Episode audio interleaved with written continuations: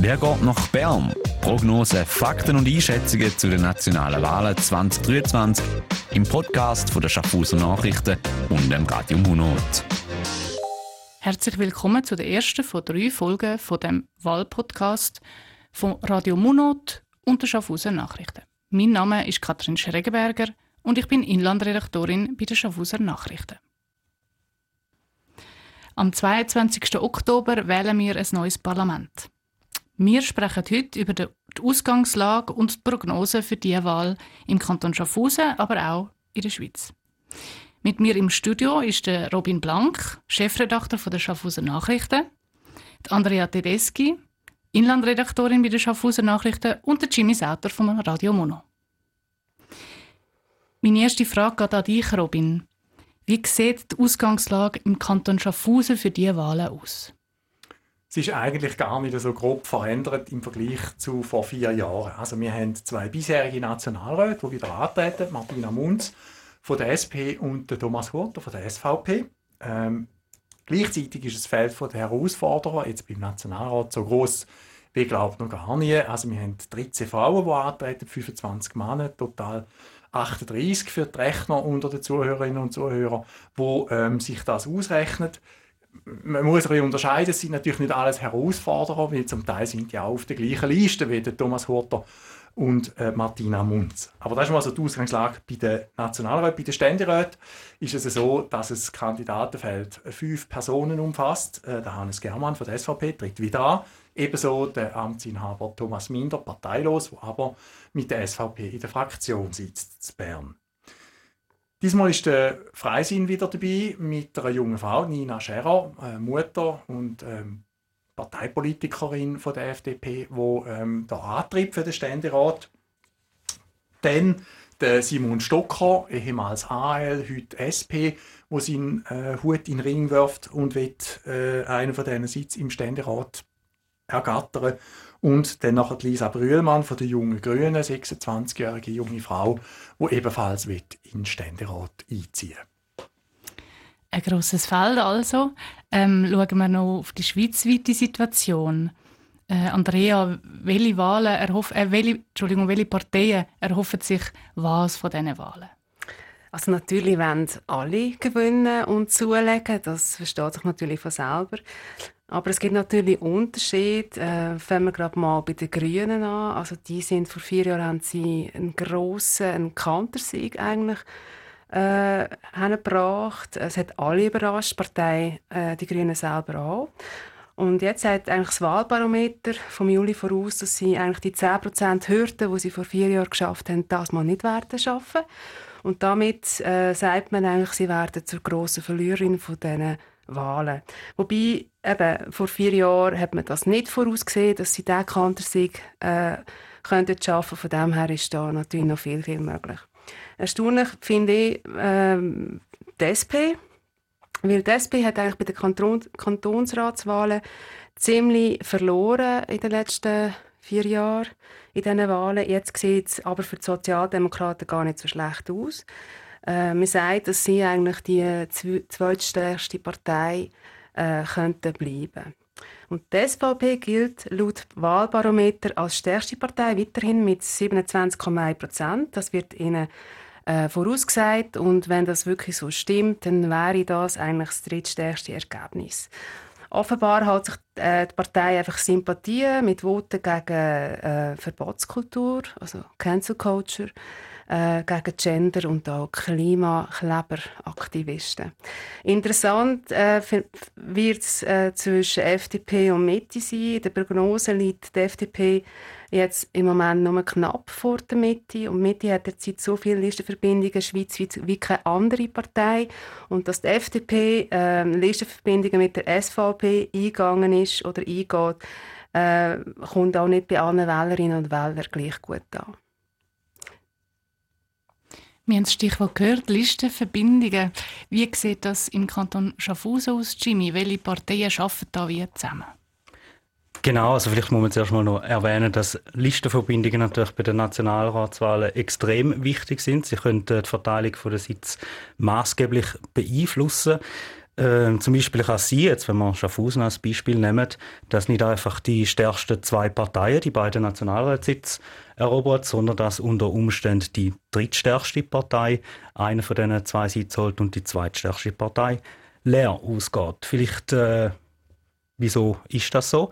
Weil nämlich eben die Sitze im Gesamten zuerst mal verteilt werden über die Listenverbindungen, also über die verschiedenen Parteien, die sich zusammengeschlossen haben zu einem Bündnis. Ich mache ein kleines, äh, einfaches Rechenbeispiel. Nehmen wir mal, es gibt 100 Stimmen. 34 langen jetzt dort Schaffhausen für einen Sitz im Nationalrat. Wenn die SVP 50 Stimmen macht, also die Hälfte, die SP 30, die FDP 20, dann ist relativ logisch, der erste Sitz geht an die SVP, der zweite an die SP, die FDP geht leer aus. Ohne Listenverbindung. Jetzt das gleiche Wahlresultat mit Listenverbindung, wenn SVP und FDP zusammenspannen, dann holt, holt SVP beide Sitze, obwohl sie nur die Hälfte der Stimmen macht und SP geht leer aus. Das ist so ein Beispiel, oder, wie äh, die Sitzverteilung kann variieren, je nachdem, ob es Listenverbindungen gibt oder nicht. Und damals haben wir eben im Kanton Schaffhausen wieder eine Listenverbindung zwischen FDP und SVP und das macht äh, die Wahlen doch ein bisschen spannender als die noch vor vier Jahren. Ist das die einzige Listenverbindung im Kanton Schaffhausen? Nein, es gibt natürlich noch eben auf äh, linker Seite die SP und die Grünen und dann in der Mitte die GLP, die Mitte und äh, die EVP, wo zusammen eine Listenverbindung eingehen. Also es gibt eigentlich die drei Blöcke, rechts, Mitte und links, so vereinfacht gesagt. Zum Wahlauftakt haben wir bei der Schaffhauser Nachrichten in einem Podium die kandidierenden National- und Ständerat äh, zu Besuch gehabt und ihnen ein bisschen auf den Zahn gefühlt. Ihr sind alle dabei und haben zugelassen. Ähm, was ist euch da speziell aufgefallen? Welche Persönlichkeiten oder Parteien sind besonders gut aufgefallen und welche vielleicht weniger? Ja, also, wenn ich darf anfangen, ich habe es sehr interessant gefunden, wie die unterschiedlichen äh, ich sage jetzt mal, Strategien da gefahren werden. Ähm, wir müssen uns bewusst sein, wir fangen nicht bei Null an, sondern wir haben vier bisherige, die wieder antreten. Das heisst für die, bei so einem Anlass, sind ja nicht ganz alle gewesen, aber ähm, die bisherigen Wetten möglichst keinen Landschaden anrichten. Die müssen eigentlich vor allem ihre äh, Position ein bisschen konsolidieren, aber auch nicht das Rad neu erfinden. Das heisst, die werden nicht also um einen Wahlauftakt ein komplett neues Programm raushauen, äh, sagen, wir müssen jetzt irgendwie die Armee abschaffen, nachdem es die restlichen 20 Jahre gesagt haben, man muss die behalten. Also die müssen vor allem äh, ihre Position halten und sich nicht zu fest bewegen, behaupte ich. Das finde ich, ein bisschen die Wahrnehmung, die ich hatte an diesem Wahlauftakt. Auf der anderen Seite ist es natürlich genau ähm, die Aufgabe an die Herausforderinnen und Herausforderer, zum mobil sein und äh, ein bewegliches Ziel abzugeben, also möglichst gute Positionen einzunehmen, vielleicht auch mal überraschen. Und das ist das, was mich ein bisschen ähm, schade hat oder was ich mir noch ein bisschen mehr gewünscht hätte, dass auch die Jüngeren mit einer interessanten Position sich mal vielleicht abseits von dem positionieren, wo die Hauslinie oder Parteilinie würde ich äh, äh, so ein bisschen vorgeben. Äh, dass man auch mal neben rausgeht und sagt, hey, ähm, meine Partei, ich finde jetzt die USO, die sagt so und so bei der Armeefrage, aber ich bin da völlig anders. Ich marschiere da einen eigenen Kurs und würde sagen, da muss man äh, möglichst schauen, dass man äh, sich noch mal ein bisschen abheben kann. Das ist in meinen Augen nicht passiert. Das würde ich mir ein bisschen mehr wünschen. Es ist nämlich immer auch eine Chance, um sich zu profilieren. Und was meine letzte Beobachtung ist, ich glaube, weil im Gegensatz zu vor vier Jahren das Thema Klima jetzt eigentlich nicht mehr so ein exklusives Thema ist. Also Klima machen heute alle. Jede Partei ist heute fürs Klima schützen. Jede Partei hat einen, einen grünen, einen grünen Ecken oder ein bisschen mehr. Das äh, bringt eine Länge, eine gleiche Länge von der Spieß zurück, denkt mich. Heißt, ähm, der Punkt wird nicht mehr die Wahlen entscheiden, sondern es geht wahrscheinlich in meinen Augen zurück zu den Personen. Also Persönlichkeit wird bei diesen Wahlen wieder wichtiger. Sind genau, also sicher. Schaffhausen hat ja nur zwei Nationalratssitze, also sind sicher, spielen da Personen eine andere Rolle als zum Beispiel im Kanton Zürich, wo man irgendwie auf Listenplatz äh, C wahrscheinlich vielleicht noch bei der SVP im Nationalrat gewählt wird. Ähm, ich sehe das eigentlich ähnlich. Ich habe ja, wenig überraschend gesehen. Vielleicht, äh, ich glaube, Deborah Isliker ist es von der SVP, wo sich noch für äh, erneuerbare Energien eingesetzt hat. Vielleicht das ähm, vielleicht noch ein Votum von äh, Severin Brünker von der FDP, wo mir jetzt aufgefallen ist, wo er noch so ein bisschen an der äh, Gesundheitsversorgung äh, in der Schweiz gerüttelt hat, dass man, er hat gesagt, das sogenannte All-You-Can-Eat-Buffet müsse ich vielleicht äh, überdenken, weil natürlich eben vor dem Hintergrund, dass äh, Kosten bei der Gesundheitsversorgung natürlich jedes Jahr äh, steigen und steigen und die Leute natürlich durch da höhere Krankenkassenprämien zahlen. Der Wahlkampf, der jetzt eigentlich erst gestartet ist, ähm, es geht jetzt noch knapp zwei Monate bis zu den Wahlen. Die SVP, SP und die Grünen haben am Wochenende mit einem Wahlauftakt äh, die Zeit gestartet. Ähm, wir wagen trotzdem schon mal eine Prognose, ähm, wie die Wahlen könnten rauskommen. Ähm, Jimmy, wie schätzt du, dass die Wahlchancen der bisherigen sind die intakt oder gibt es da gewackeligere als andere? Also ich glaube, in Schaffhausen, jetzt, wenn wir da bei den bisherigen bleiben, wäre es wie immer eine große Überraschung, wenn nicht alle bisherigen die Wiederwahl schaffen. Sie steigen mit einem Bonus in Wahlkampf. Man kennt sie ja schon, oder? Man, man weiß äh, ungefähr, was sie gemacht haben. Man weiß auch, dass man die garantiert nicht wählt, wenn man sie schon früher nicht gewählt hat ähm, und sich da, da nicht geändert hat. Von dem her, und wenn ich es richtig im Kopf habe, glaube Ständerat ist noch nie ein bisheriger, der wieder zur Wahl antreten ist, nicht gewählt worden. Jetzt im Kanton Schaffhausen National, weiß ich jetzt gar nicht auswendig, vielleicht weiß das jemand von euch. Die letzte Abwahl vom äh, amtierenden Schaffhauser Ständerat ist noch im 19. Jahrhundert, gewesen, wo der Kantonsrat noch die äh, Vertreter gewählt hat.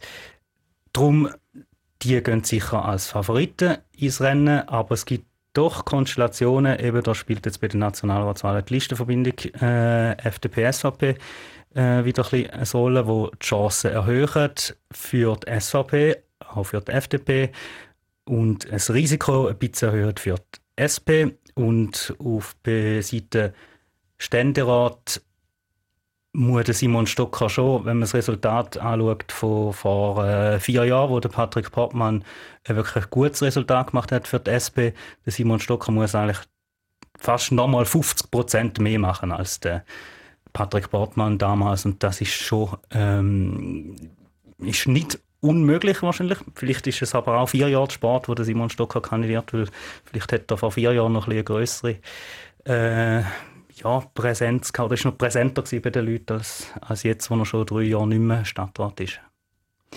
Bei der SP Schaffhausen hat es ja das Jahr auch Knatsch gegeben. Was kann das, könnte das auch bedeuten für Martina Munz, Nationalrätin? Äh, Robin, spielt das eine Rolle jetzt bei diesen Wahlen? Ja, ich glaube, das hat im, in der internen Betrachtung hat das einen, einen Ruggel gespielt und das ist sicher auch noch nicht ganz alles gegessen. Ich glaube allerdings nicht, dass ihre das der der aussichtsreiche Platz auf eine Wiederwahl irgendwie gefördert, der Umstand, dass es die Querelen gegeben hat. Ähm, ich glaube schon, dass das, wie es Jimmy gesagt hat, oder, die Chance, dass die bisherigen es wieder schaffen, die ist sehr, sehr gut. Ähm, muss wirklich viel passieren, auch gerade eben der Ständerat, du hast es angesprochen, Jimmy, wir reden da, letztes Mal hat Paddy Partner, glaube ich, um die 9000 Stimmen gemacht. Gehabt. Und der Thomas Minder war irgendwo bei 14 rum. Also eben, den braucht man von irgendwoher nochmal so viele Stimmen, dass man das einfach so aus dem Nichts heraus generieren kann. Das würde einen wahnsinnig überraschen. Weil, oder, die Konstellation ist insofern ein bisschen vergleichbar, als dass wir wieder äh, eine Kandidatin jetzt da haben für den Ständerat von der FDP, wo so schlecht eigentlich in meinen Augen nicht ist. Sie ist eine junge Frau, äh, Mutter, äh, glaubwürdig, ist äh, parteipolitisch äh, gut verortet und hat äh, äh, so einen Wirtschaftsanteil bei sich, wo über die IVS kommt. Also sie könnte ihm eher noch Stimmen ähm, streitiger machen, ähm, als jetzt vielleicht da vor vier Jahren beim Paddy Portman über den, über den Christian Hamsler der Fall war. Also äh, ich habe das Gefühl, dort ist die Konstellation für den Simon Stocker sicher nicht, nicht einfacher geworden. Bei den Nationalräten, äh, glaube ich, müsste un, unerhört jetzt plötzlich noch an den Tag kommen, dass sich da äh, Veränderung wird, wird anbahnen. Da würde mich wundern, ich gehe nicht davon aus, Stand heute. Aber es gibt natürlich noch eine interessante Frage, was nach der Wahl passiert. Oder die, die Wahlen sind das eine und was dann nachher noch passiert. Im Rat und während der nächsten Legislatur, denke mich jetzt in dem Fall, wo wir uns heute befinden, relativ spannend. Also es gibt da nochmal ein zweites Rennen. Vielleicht kommen wir auf das noch. Wir kommen auf das vielleicht in der nächsten Folge noch genauer zu sprechen. Ähm, vielleicht reden wir noch kurz, wir haben über die SVP jetzt geredet, wir haben über die SP geredet. Der Thomas Minder, der parteilose Ständerat, ähm, ist nicht an unser Podium gekommen, hat sich die Frage nicht gestellt. Andrea, glaubst du, ist er so sicher im Sattel, dass er, dass er das gar nicht muss? Also ich meine, er würde ja eigentlich davon profitieren, weil auch er muss einen Wahlkampf machen muss ähm, oder muss. Ich meine, äh, ja, er ist irgendwie, er braucht ja Stimmen, um gewählt zu werden. Also schaden würde sicher nicht, wenn er Wahlkampf macht. Und ich gehe davon aus, er macht das dann auch, einfach nicht an diesem Podium. Ähm, ich glaube einfach, was ich so glaube, ist, dass der Thomas Minder einfach nach wie vor von dem Robin Hood-Image und seiner Abzockerinitiative profitiert. Und die hat natürlich, das Image hat in den letzten paar Monaten eine Auffrischung bekommen mit dem Credit Suisse Debakel. Ähm, es gibt auch so eine äh, ein Barometer über die Ärgernis der Schweizerinnen und Schweizer, die sagen, ja, die CS-Wirtschaft und der Boni äh, Überschuss oder einfach die, ähm, dass das die Bevölkerung einfach äh, am meisten ärgert. Das ist so das Ärgernis Nummer eins auf der Liste. Und ich denke, da hat er sicher profitiert. Also, ja, Gut, vielleicht können wir auch das dann in folgenden Episoden noch vertiefen. Ähm, vorerst wäre es das gewesen, mit der ersten Folge vom Wahlpodcast vom Radio Munot und der Schaffhauser Nachrichten.